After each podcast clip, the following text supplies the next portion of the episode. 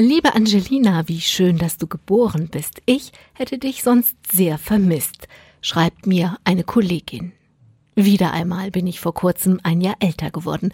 Über die E-Mail der Kollegin in meinem Account muss ich schmunzeln. Natürlich kenne ich das Lied des Liedermachers, Komponisten und Musikers Rolf Zukowski, aus dem die Kollegin zitiert. Als ich klein war, gab es das Lied noch nicht. Das ist 1981 entstanden. Als es dann aber meine Kinder aus dem Kindergarten mit nach Hause brachten und an ihren Geburtstagen einforderten, rührten mich genau diese beiden Zeilen. Denn was habe ich mich gefreut, als meine Kinder in mein Leben kamen. Aus ganzem Herzen konnte ich für sie singen, wie schön, dass du geboren bist. Schließlich hatte ich sie schon, bevor sie kamen, sehr vermisst. Wenn ich das weiterdenke, nicht auszudenken, ich müsste sie irgendwann wieder vermissen.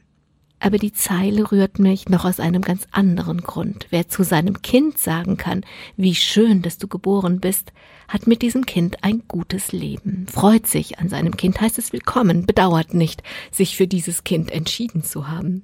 Das Kind hat liebste Menschen in seinem Leben um sich herum und macht für diese einen Unterschied.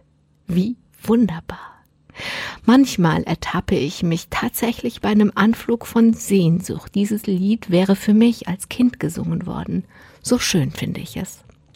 Umso mehr freue ich mich über die E-Mail meiner Kollegin. Schmunzeln muss ich aber nicht nur, weil sie mich so gut kennt, sondern auch, weil ich gerade erst mit Rolf Zukowski über genau diese Zeilen in der Sendung Menschen im Domradio gesprochen habe. Ich bin verblüfft. Es gibt Menschen, die reagieren ganz anders als ich. Sie reklamieren, dass man niemanden vermissen könne, den man gar nicht kennt, weil der ja nie geboren wurde. Stimmt. Es ist ein Paradox. Da haben die Beschwerdeführer einen Punkt. Aber welch ungeheuer liebevolles Paradox. Und das ist es doch, was wir uns alle wünschen und Kinder überlebenswichtig brauchen, zu fühlen, dass andere Menschen sie lieben.